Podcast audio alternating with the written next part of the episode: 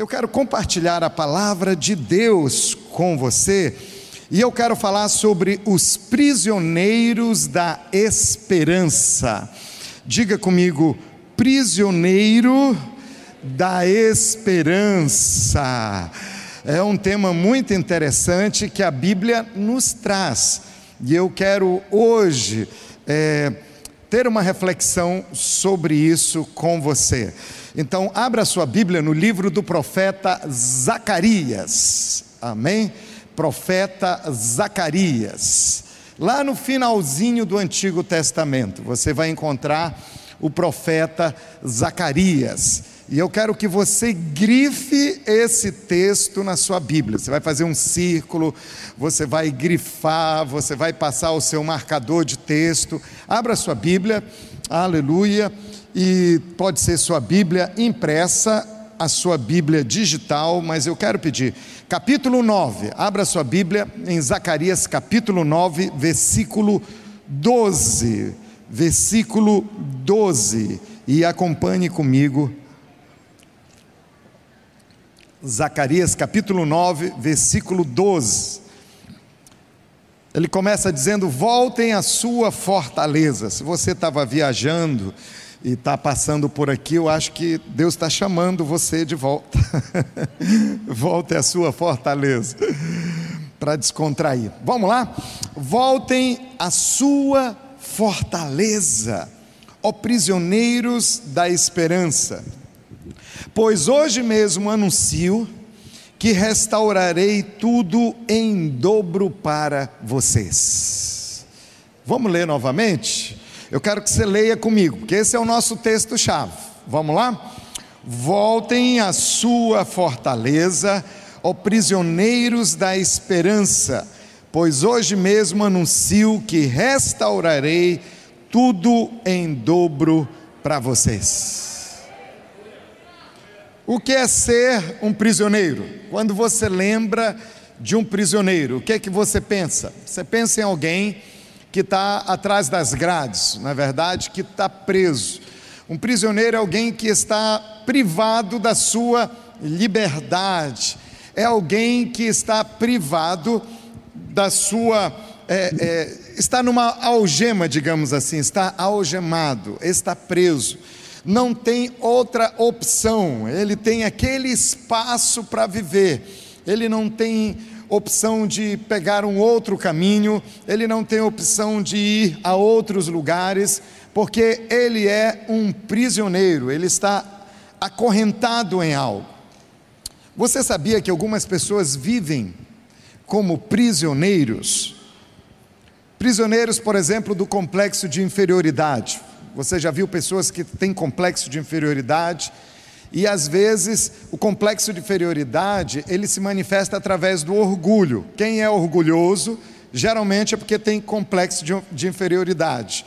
A pessoa se acha menor que os outros, se acha indigno de tanta coisa. Existe também o complexo de inferioridade espiritual onde a pessoa ela se acha a mais indigna de todas, ela não merece nada de Deus, ela nunca vai ter uma oração respondida, ela é a pior das pecadoras, o inferno lhe aguarda, ela tem um complexo, ela sempre está cabeça baixa, ela não toma posse dos poderes do sangue de Jesus na sua vida, complexo de inferioridade espiritual. Algumas pessoas são prisioneiras da desconfiança, gente que é desconfiado com tudo e com todo. Sempre tem alguém que está querendo armar contra ela, e, e ela, na vida, emo, é, na vida sentimental, ela nunca se entrega, né, com, é claro, num relacionamento santo, debaixo da vontade de Deus, mas ela tem medo, ela, ela não vai casar porque ela se sente tão insegura, prisioneira nesse aspecto. Tem gente que vive como prisioneiro da tristeza, prisioneiro da depressão. Tem gente que é prisioneiro do azar, é aquela pessoa que diz: nada dá certo comigo. Eu vou começar um trabalho, eu já sei, no meio dele eu vou ser demitido. Eu vou abrir uma empresa, eu vou fracassar. Tudo dá errado para mim. Se eu comprar um carro novo, ele prega lá na esquina, dá defeito, porque é um azar, é prisioneiro do azar. A pessoa pensa dessa forma. Tem outros tipos de prisioneiros, por exemplo, o prisioneiro da maldição hereditária, aquela pessoa que diz: Olha, na minha família sempre foi assim, eu não queria isso, mas eu sou prisioneira disso. A minha mãe era muito dura com os filhos, hoje eu me vejo assim. Ou aquele homem que diz: O meu tataravô traiu a esposa, meu avô traiu a esposa, eh, meu pai traiu minha mãe e eu já estou doidinho para trair minha mulher. Então ele é prisioneiro de, de, de, maldições hereditárias. Algumas pessoas são prisioneiras da incredulidade, não acredita em dias melhores, não acredita que Deus pode fazer milagres, ela espera sempre o pior, ela é tão pessimista. Mas a boa notícia é que se você já entregou a sua vida a Jesus, Deus te vê de uma maneira especial, Ele te olha como um prisioneiro da esperança. Nós não estamos presos a coisas ruins e negativas, nós estamos presos às promessas de Deus, às promessas da palavra de Deus.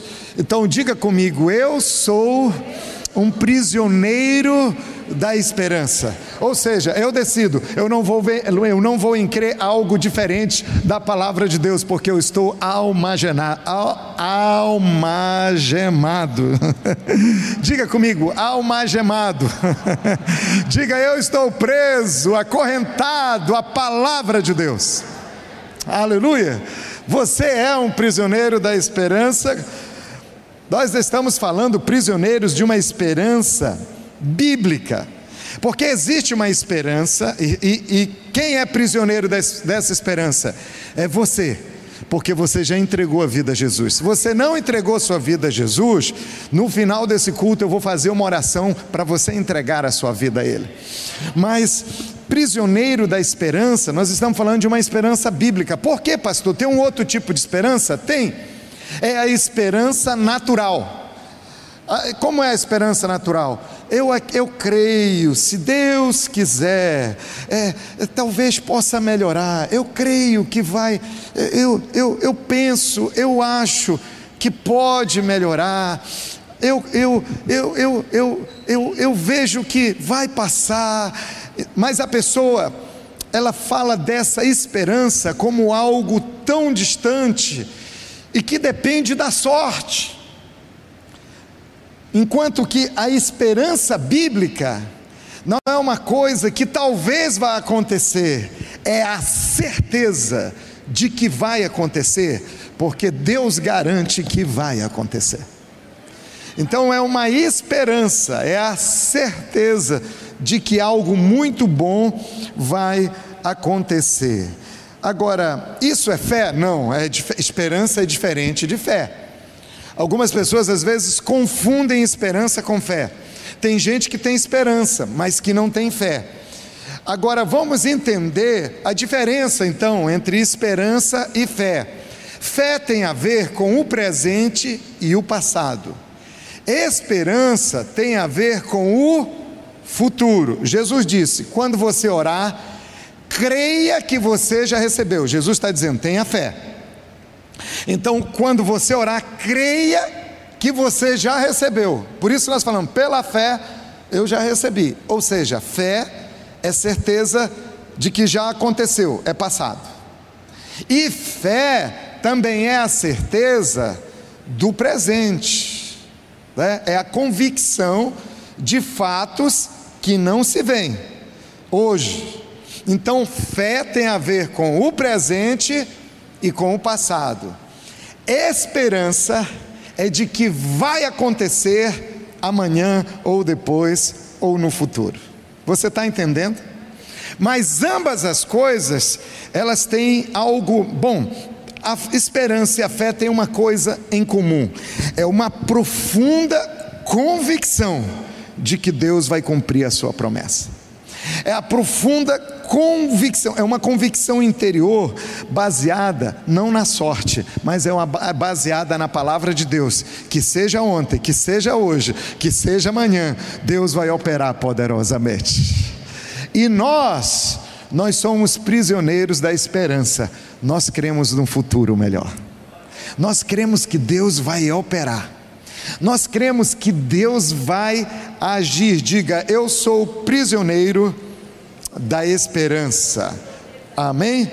Antes de você ter a graça de ter fé, você sempre vai ter a graça de ter esperança. Primeiro, você tem esperança. Depois, essa esperança, ela é convertida em fé. Por exemplo, você está orando por alguma coisa para que isso aconteça na sua vida. Você está orando por um determinado milagre, por, por algo que é tão importante na sua vida que você diz: se Deus fizer isso, não é, não é algo natural, é sobrenatural, é um milagre, é uma bênção muito grande. Então você vem na palavra e pega as promessas bíblicas e você vê que Deus respalda a sua oração. Você vê que a palavra de Deus respalda aquilo que você quer. E você olha para aquela promessa e diz: Uau, o que eu estou querendo, o milagre que eu quero alcançar, vai acontecer. Isso é fé ou esperança? Isso é esperança. Eu creio, futuro, eu creio que vai acontecer. É como se fosse a conversão de um filho. Você, mãe, você, pai, você tem um filho que não entregou a vida a Jesus, você já entregou sua vida a Jesus fazem um ou dois anos, mas o seu filho você está orando.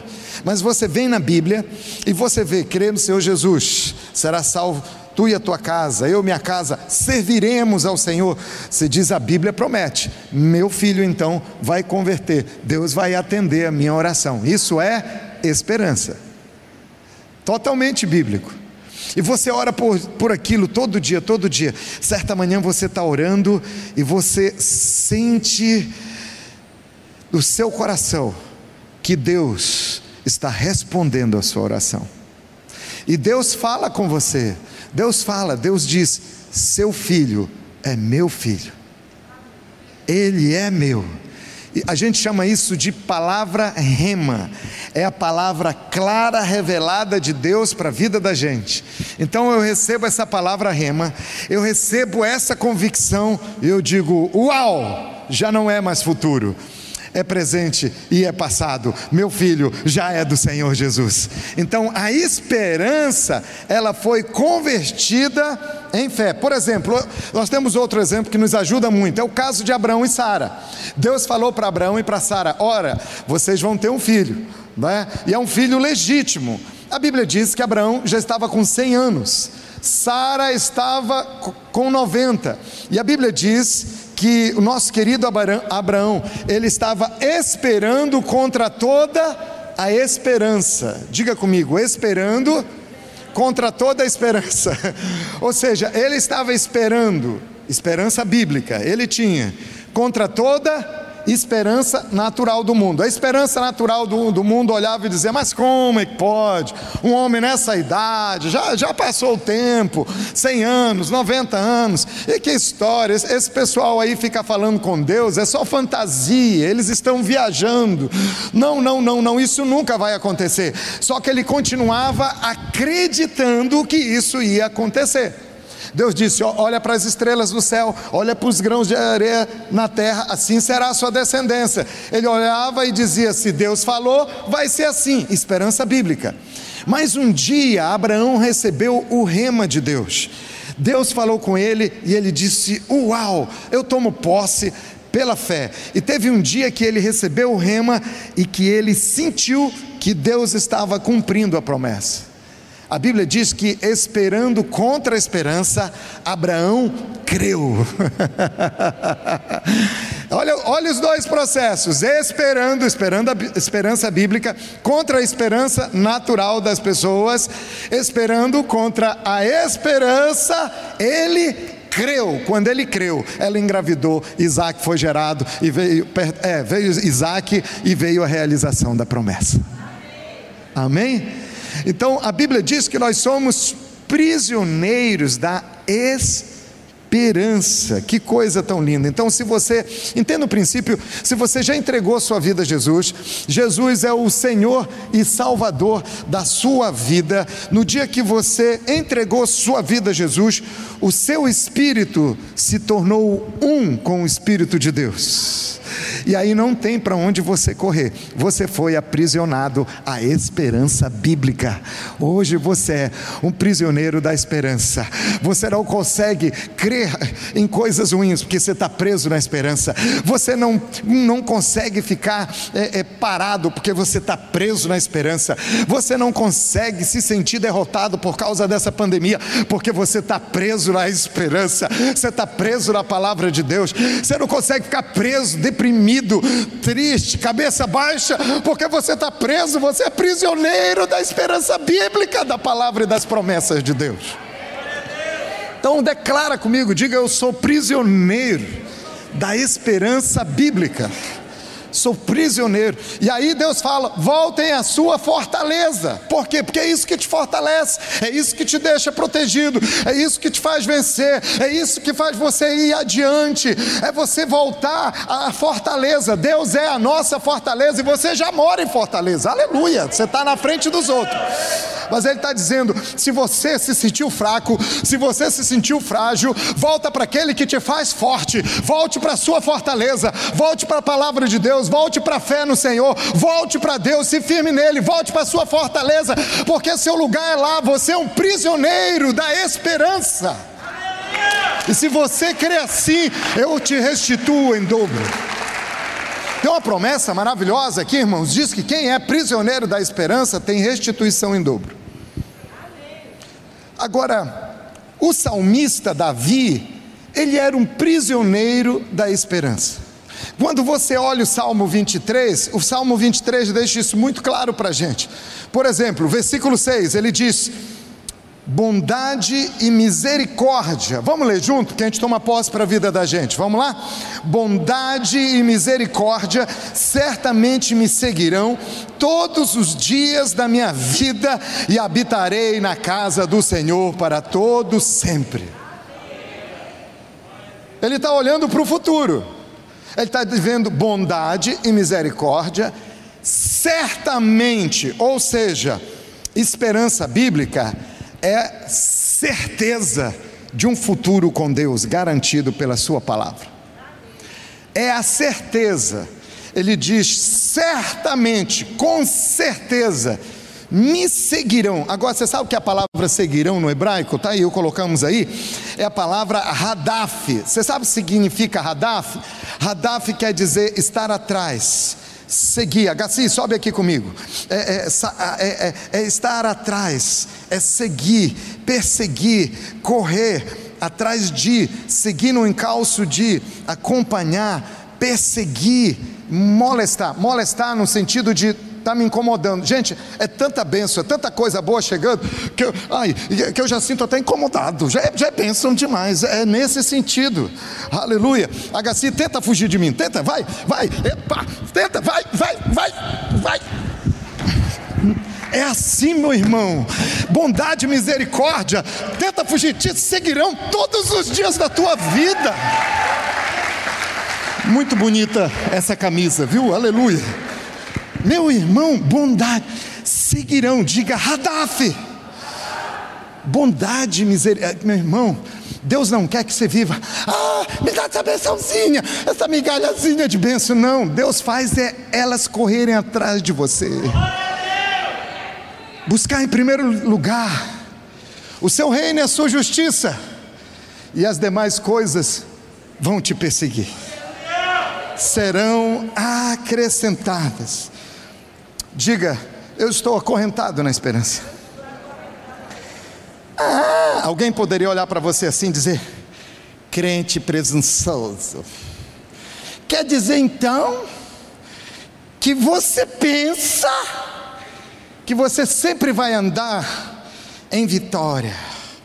Você pensa que você sempre vai vencer. Você vai dizer: não, eu não penso, eu tenho certeza, eu sei que eu sempre vou vencer.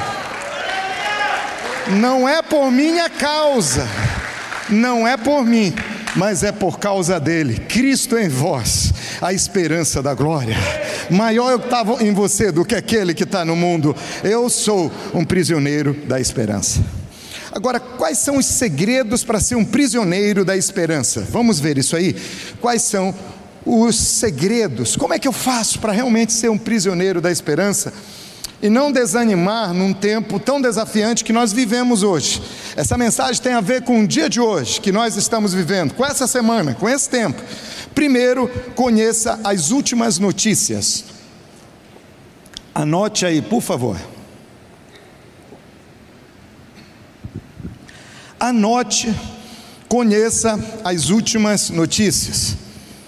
Lá no livro de Lucas, no último capítulo, capítulo 24, antes de Jesus ascender os céus, lá pelo versículo 13 tem uma história muito interessante. A Bíblia fala, está lá em é, Lucas 24, 13, pode anotar. Fala de alguns discípulos que estavam na estrada de Maús, eram dois discípulos. E eles estavam saindo de Jerusalém, lembra? Jesus morreu, foi crucificado em Jerusalém. Depois disso, esses dois discípulos estavam indo para um povoado que ficava depois, bem depois de, de Jerusalém, eles estavam indo para Emaús, e eles iam conversando, a Bíblia diz que eles iam conversando a respeito de tudo o que havia acontecendo. Eles estavam, é, quem sabe, é, a gente está conjecturando aqui, mas falando, poxa, esses romanos são muito maldosos, cruéis, vocês viram como eles maltrataram o nosso Senhor? Quem sabe eles iam conversando, os judeus, é, só religiosos, eles levaram o nosso Senhor Jesus, a, a crucificação, quem sabe outro é, o outro ia dizendo, e Jesus foi tão bondoso, ele curou todas as pessoas, até na hora da própria crucificação, ele não pensou em si, ele ficou cuidando da sua mãe, se preocupando com a sua mãe. Nisso, um homem chega até eles, e era Jesus mas eles não sabiam que era Jesus. E Jesus já havia ressuscitado e aparece para eles. E aí, esse, esse homem, que era Jesus, que eles não sabiam que era Jesus, pergunta: E aí, vocês estão falando sobre o quê?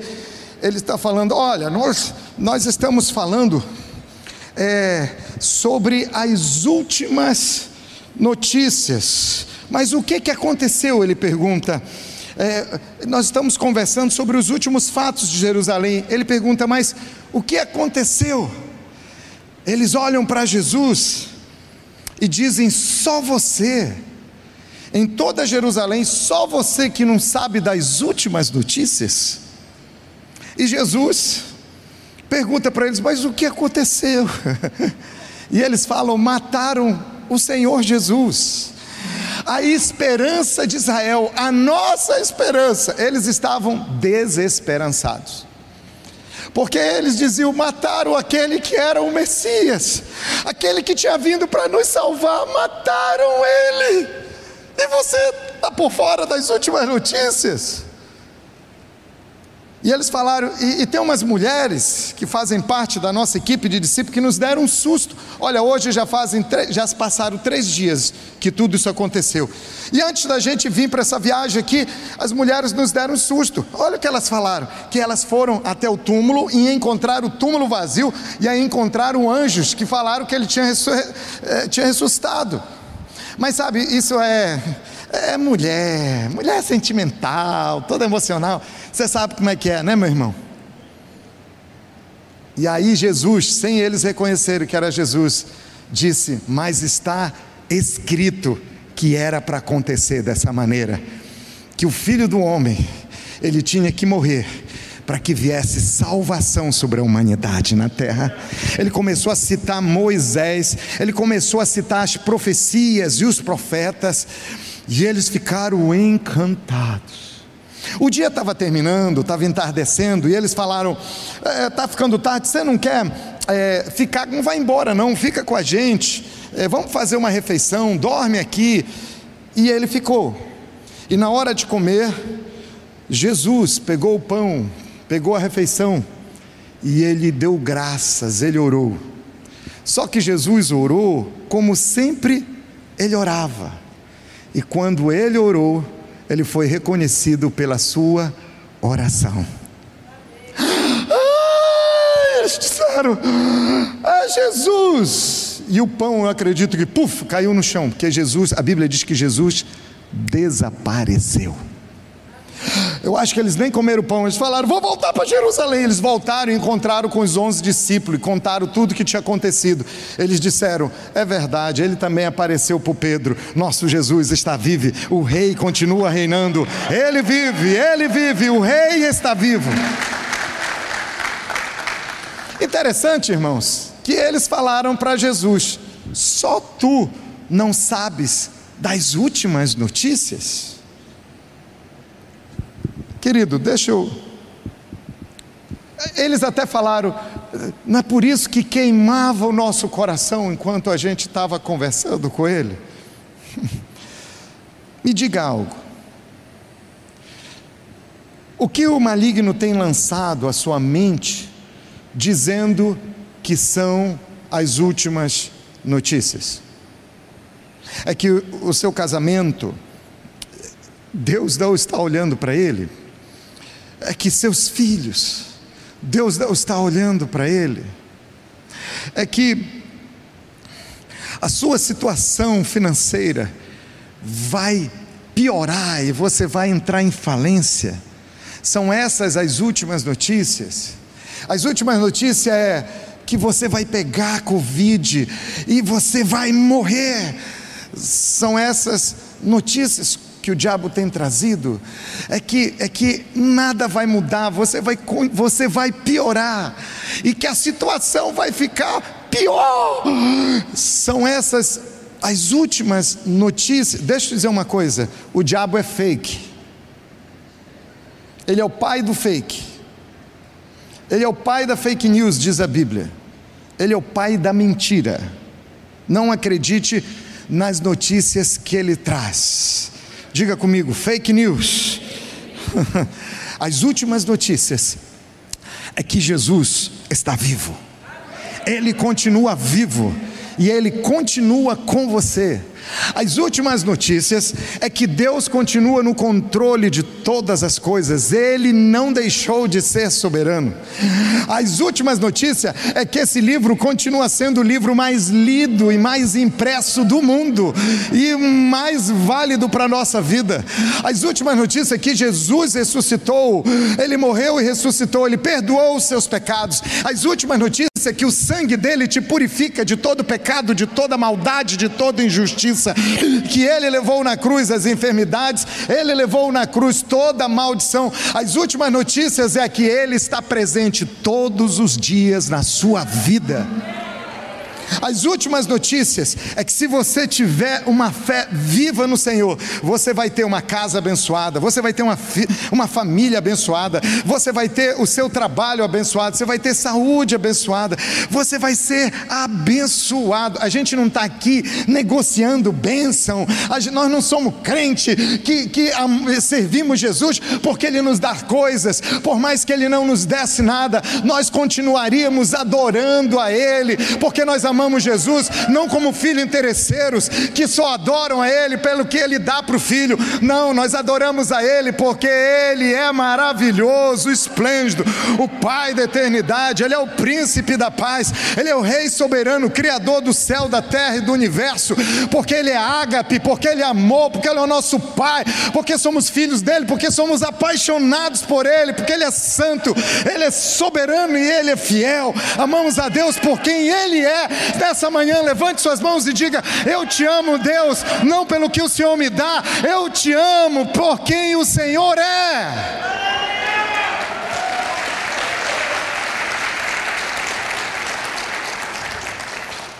Por isso que Davi diz no Salmo 23: Bondade e misericórdia me seguirão todos os dias da minha vida. Interessante que, que Davi diz: Me seguirão, por quê? Porque vem, vem algo antes, vem o Senhor. Vem o Senhor. Ele não diz, porque bondade e misericórdia vão na frente. Na minha vida eu vou atrás do Senhor. Ele não diz isso. Ele diz: porque eu sirvo o Senhor, porque eu adoro o Senhor, porque eu amo o Senhor. Você sabe que o Salmo 23 é o salmo da história de vida de Davi. Ele escreveu antes de morrer de toda a experiência de vida dele. Depois de anos, foi rei, venceu guerras, pecou, errou, se envolveu numa enrascada, viu a misericórdia de Deus, foi castigado por Deus. Uma vida de experiência, teve tudo, teve nada, foi perseguido, viveu em glória. Que vida teve Davi? Ele experimentou tudo. No final da vida, ele disse: O Senhor é o meu pastor, e nada me faltará. Resumo da minha vida. O Senhor, versículo 1, Salmo 23, diga: O Senhor é o meu pastor e nada me faltará. Essas são as últimas notícias. Segundo, não tolere o medo na sua vida. Não, e, e eu acho que é o nosso grande vilão hoje. É o espírito de medo. Eu recebo mensagens pelo WhatsApp, pessoas falam comigo e eu sinto que o espírito de medo está ali pessoa está temerosa. Nós não estamos aqui crucificando ninguém. Tá? Eu recebo mensagem de pessoas não crentes. Às vezes no, no, no Instagram, no direct, nós conversamos, nós encontramos com as pessoas no, no supermercado, encontramos a pessoa, é, é, você vai, qualquer lugar que você for, hoje em dia você encontra pessoas com medo, prisioneiras do medo. E eu quero nessa manhã trazer uma palavra da parte do céu para você. Não tolere o medo na sua vida. A Bíblia diz que Deus não vos deu espírito de medo, de covardia, mas Ele te deu espírito de poder, de amor e de perseverança, de domínio próprio, de moderação, de gente que tem discernimento do que é de Deus e o que não é de Deus. Então não tolere o medo na sua vida, porque o medo opera ao contrário da fé e da esperança. A fé e a esperança são forças espirituais que te levam a Deus. O medo, ele te afasta de Deus. E ele te leva para o maligno. Deixa essa frase aí que é para a gente entender bem essa questão. A fé, ela faz com que Deus opere na sua vida. O medo da legalidade para o diabo agir na sua vida. A fé, ela é catalisadora do poder de Deus. O medo é catalisador do mal gerado por Satanás. Libera o poder do mal sobre a sua vida. Por isso, não tolere medo algum na sua vida. Eu falei para você que Davi, ele era um prisioneiro da esperança. Olha só o que fala no versículo 4 do Salmo 23. Ele diz: Não temerei mal algum, porque tu estás comigo. Eu me sinto seguro contigo. Agora, irmão, por que, que o medo opera na vida das pessoas? Primeiro, por falta de conhecimento dos seus recursos em Cristo. O que não, alguém certa vez disse que o que falta para o cristão não são mais bênçãos e mais milagres, é o conhecimento daquilo que ele já tem. Às vezes as pessoas estão querendo tanto mais, tanto mais, Deus me dá mais, me dá mais isso, me dá mais isso, só que ela não sabe aquilo que Deus já lhe deu, ela não tem conhecimento do que ela tem na sua vida. E Oséias 4,6 diz: O meu povo, é Deus falando, tá? Quem fala é Deus. O meu povo está sendo destruído porque lhe falta o conhecimento. Tem outro texto que dizia: é conhecimento da glória de Deus. Então a gente tem a vida destruída, a gente tem a vida acabada, a gente vive o pior tempo da gente quando a gente não conhece a Deus e aquilo que Ele nos deu. Por isso que Paulo fala aos Efésios, capítulo 1, versículo 3: Bendito seja o Deus e Pai de nosso Senhor Jesus Cristo, que nos abençoou com todas as bênçãos espirituais das regiões celestiais em Cristo. Paulo está dizendo: você tem que saber quem você é e o que você tem. Então, quando você ora, você traz aquilo que está no mundo espiritual para se materializar. Se você, você sabe que o espiritual sempre precede o material. Antes de tudo que é material, tem algo espiritual. Então você ora, o que é espiritual é transformado no material. Você já recebeu. Você pode não ter o dinheiro na sua mão aí, mas eu tenho certeza que a sua conta no banco tem muito. Hum, pelo menos tem esperança, irmão. Você pode não estar com dinheiro aqui, mas lá no banco tem. Você não pode estar com a bênção aqui, mas é, Deus já te deu. Nós vamos orar. Você vai meter o cartão espiritual da oração, pela fé. Vem, vem, vem, vem. A Bíblia diz: o que bate, a porta abre. O que busca, encontra. Muitos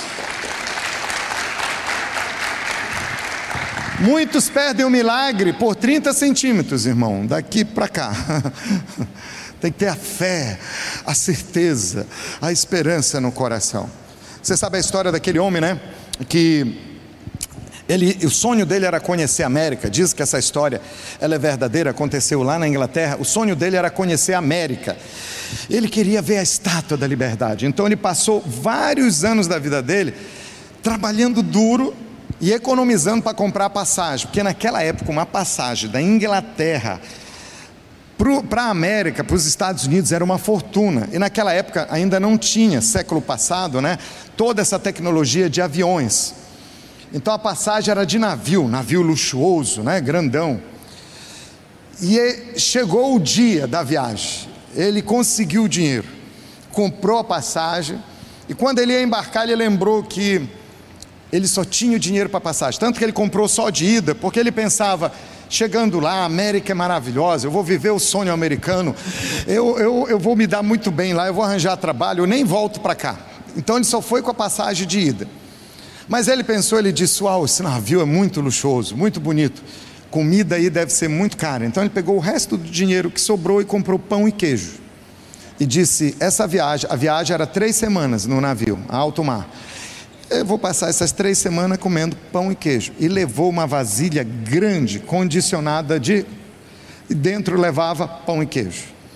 Então, todos os dias, quando chegava a hora do almoço, todo mundo ia com o comandante para aquele restaurante maravilhoso.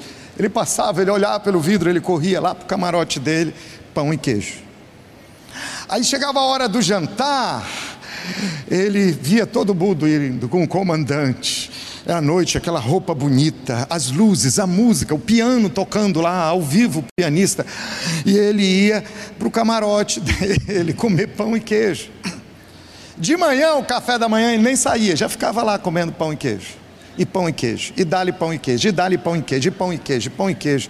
E já não aguentava mais porque o pão estava duro. E o queijo já estava com uma outra forma também, não estava na geladeira. E ele já não aguentava mais, até que estavam chegando. Ele foi até uma extremidade do navio, enxergou a estátua da liberdade. Ele ficou feliz, ele sorriu, a estátua da liberdade, a América. Ele estava tão feliz porque estava chegando na América e porque ia parar de comer pão e queijo. E de repente um dos tripulantes, né, um dos funcionários do navio, chegou até ele e disse: Olá, tudo bem? O senhor está tão feliz? Ele disse: É, olha a América. Ele disse: E aí, o senhor, o senhor é, gostou da viagem? Ele disse: Maravilhosa, maravilhosa. Ele disse: É verdade, mas o senhor não tem nenhuma reclamação? Ele disse: Não, não, está tudo ótimo. Olha que legal. Ele disse: Me perdoe a insistência, mas é porque eu observei que todas as vezes que chegava a hora do, do almoço, o senhor ia para o camarote à noite, no jantar, enquanto todo mundo é para o restaurante, o senhor ia para o camarote e nem aparecia no café da manhã. Ele olhou e disse: Olha, me perdoe, não é nada contra vocês, de forma nenhuma. Mas é que para viajar eu fiz um esforço muito grande, só sobrou um pouco de dinheiro e eu não tinha dinheiro para pagar as refeições aqui no navio, então eu vim comendo pão e queijo durante toda a viagem. E ele falou: Mas ninguém contou para você. Não, o quê? As últimas notícias é que na passagem estava inclusa todas as refeições. Você já sabia? Quando eu falei no pão e queijo, você já sabia da história? Ela é antiga. Mas sabe, A história é antiga, mas é triste, porque ela ainda continua atual na vida de muitos cristãos. Jesus comprou com seu sangue precioso na cruz a sua passagem. Para nós irmos para o céu, nós estamos no navio da salvação e Jesus é o capitão, irmão. Mas muito não sabem dessas bênçãos e na hora de receberem provisão entram no seu camarote religioso e fazem a vida cristã do jeito deles e acabam sendo prisioneiros da incredulidade e do medo. Nós vamos para o restaurante do comandante Jesus. Outras pessoas agem com medo porque pensam que as bênçãos de Deus vêm pelos seus próprios méritos. Alguns acham que é pelo seu merecimento, não, porque eu faço tudo certinho. Eu, eu, eu me esforço para não pecar. Olha, eu só falo a verdade, eu não falo, eu não falo nem gíria para não chegar perto do palavrão. Eu, eu sou tão bonzinho, eu faço tudo perfeito que é para Deus me abençoar. Você está acreditando que é pelos seus méritos? Não é pelos seus méritos, é por Jesus. É por causa dele na cruz, não é pelo seu merecimento. Às vezes tem gente que é mais, o cara ele, ele, ele pisa na bola aqui, ele pisa ali, ele não tem uma, ele está crescendo ainda na vida cristã, ele ainda erra em tantas áreas, mas ele é tão abençoado, sabe por quê, querido? É, e, e antes de falar o porquê, eu vou te dizer uma coisa: é, Deus não abençoa o pecado, Deus não premia o pecado, não é porque a pessoa tem a vida dela toda largada, toda errada, que Deus vai abençoar, não é disso que estamos falando, mas esse cara que às vezes tanto pisa na bola, ele se arrepende, ele pede ajuda do discipulador, ele chora na presença de Deus, ele conhece o poder do sangue de Jesus e toma posse do perdão e ora com fé e é abençoado, enquanto o certinho da vida, todo religioso, não recebe nada. Porque esse camarada que recebeu entendeu que não é pela perfeição dele, não é pelo merecimento dele, é pelos méritos de Jesus. Agora, se você viver uma vida santa e reta diante de Deus e souber que o mérito é de Jesus, ninguém te segura. Ninguém te segura. É porque algumas pessoas vivem no medo porque compreendem, não, ou melhor dizendo, porque ainda não compreenderam que o maligno já é derrotado.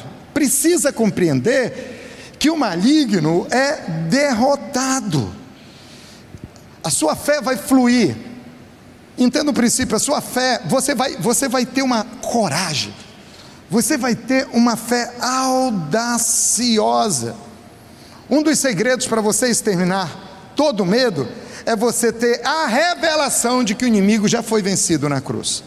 Hebreus 2,14 diz: Porque por sua morte destruísse aquele que tem o poder da morte, a saber, o diabo.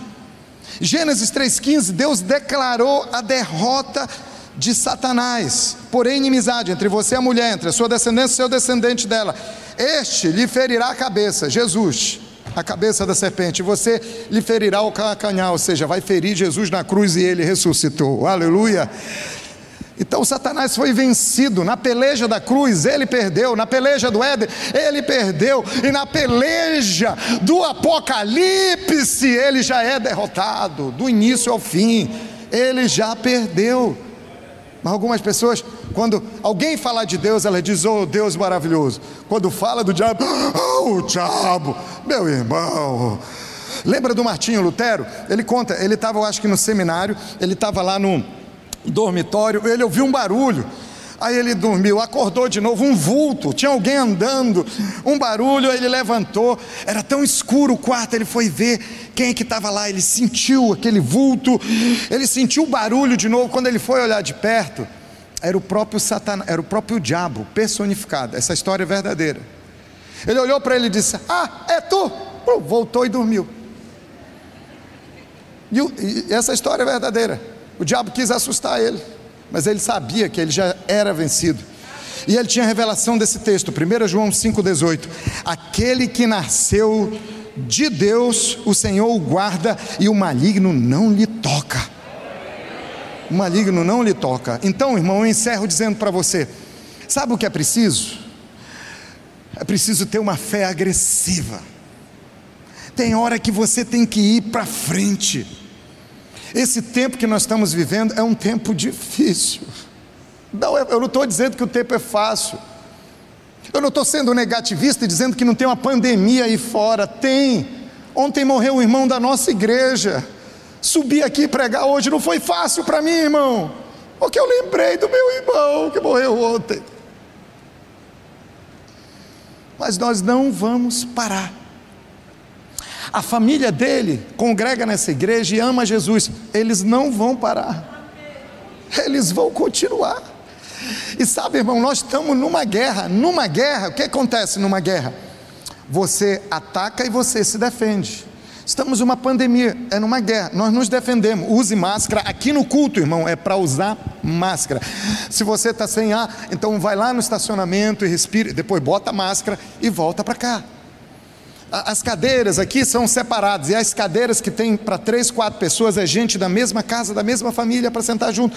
E, e afastado, né? agora o governo está dizendo é só 30% das pessoas da capacidade do prédio. Nosso prédio cabe 2.100, então nós estamos dentro da capacidade, 600 pessoas.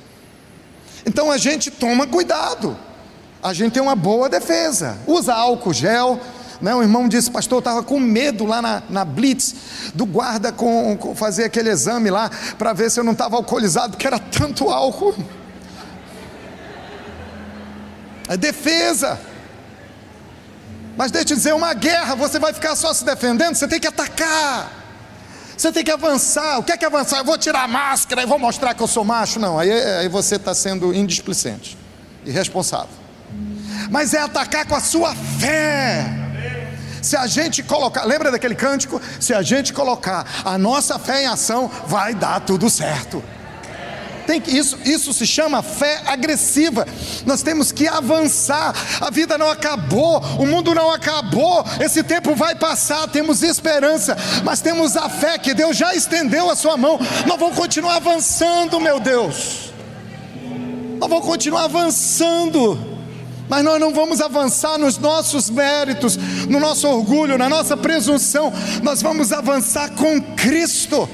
Em Cristo, o mérito é dele, o poder é dele, e é Ele que nos conduz. A Bíblia diz que Ele é o nosso refúgio, mas Ele também é a nossa fortaleza, auxílio presente na hora da adversidade. Deus está conosco. Eu me lembro que antes de ser pastor, lá atrás em Santarém, ó, muitos anos atrás, há mais de 18, 20 anos atrás, quase. Mais de 20 anos atrás, eu me lembro que nós tínhamos é, uma filha, a Laís, e nós queríamos ter mais filhos. A Alba engravidou, aí veio um aborto espontâneo. Ficamos tristes, porque era um sonho nosso ter mais um bebê. V vamos continuar na luta aqui, aleluia, mais um bebê abortou de novo, nós ficamos tão tristes.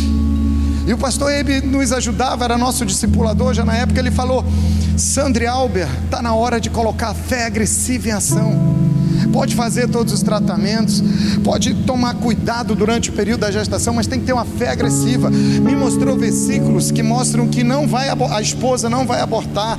Começamos e ele começou a orar com a gente, a declarar a palavra de Deus com a gente.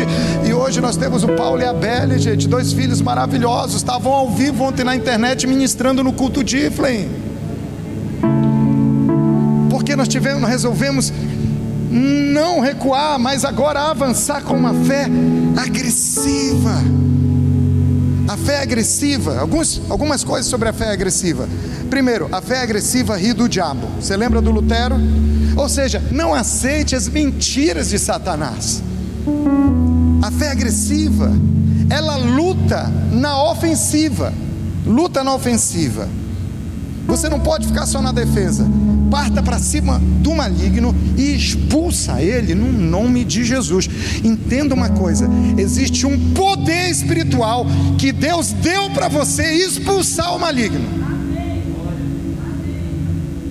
Eu soube de um, eu soube de um jovem, um, um, isso foi lá em Santarém. Parece que essa, parece não, tenho certeza, essa história é verdadeira. Era um irmão, ele era tatuador. Converteu lá na nossa igreja. Eu me lembro dele lá na avenida chamada São Sebastião, no meio-fio, ele colocava a mesinha dele, a galera para, para, para, parava lá e para fazer tatuagem no meio-fio. Ele era famoso na cidade, converteu. Agora cheio de gíria, sabe? Aí ele gostava de ir num culto que tinha na sexta-feira, que se chamava Cura e Libertação. Tinha endemoninhado na cidade, levava para esse culto. Irmão, quando o pastor Geraldo orava, era capeta rolando no chão para todo lado. E aí ele começou a se envolver e se tornou obreiro. E num dia, eu acho que o Anildo lembra quem é ele. E um dia, como obreiro, ele teve a oportunidade de expulsar o primeiro demônio da vida dele.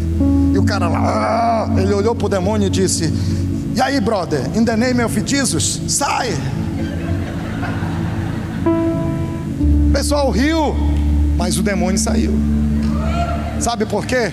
Porque até em inglês, na gíria, do jeito que for, sai em nome de Jesus, porque a autoridade estava sobre ele. Eu já soube de criança que fala em nome de Jesus, chai, e chai mesmo, irmão. Então você tem que ter uma fé agressiva. Por quê? Porque falta conhecimento daquilo que é seu. Você já tem autoridade em nome de Jesus. Sabe, querido, esse é o nosso tema desse ano, Marcos 16, 17.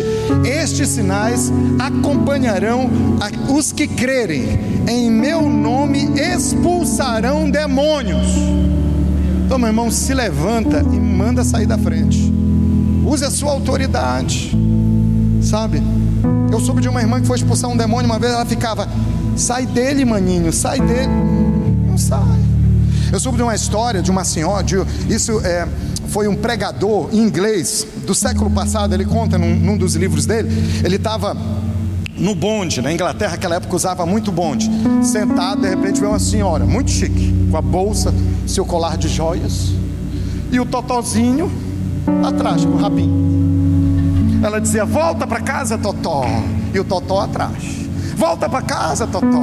Ela chegou no bonde e dizia: Totó, volta para casa. E o Totó, lambendo ela.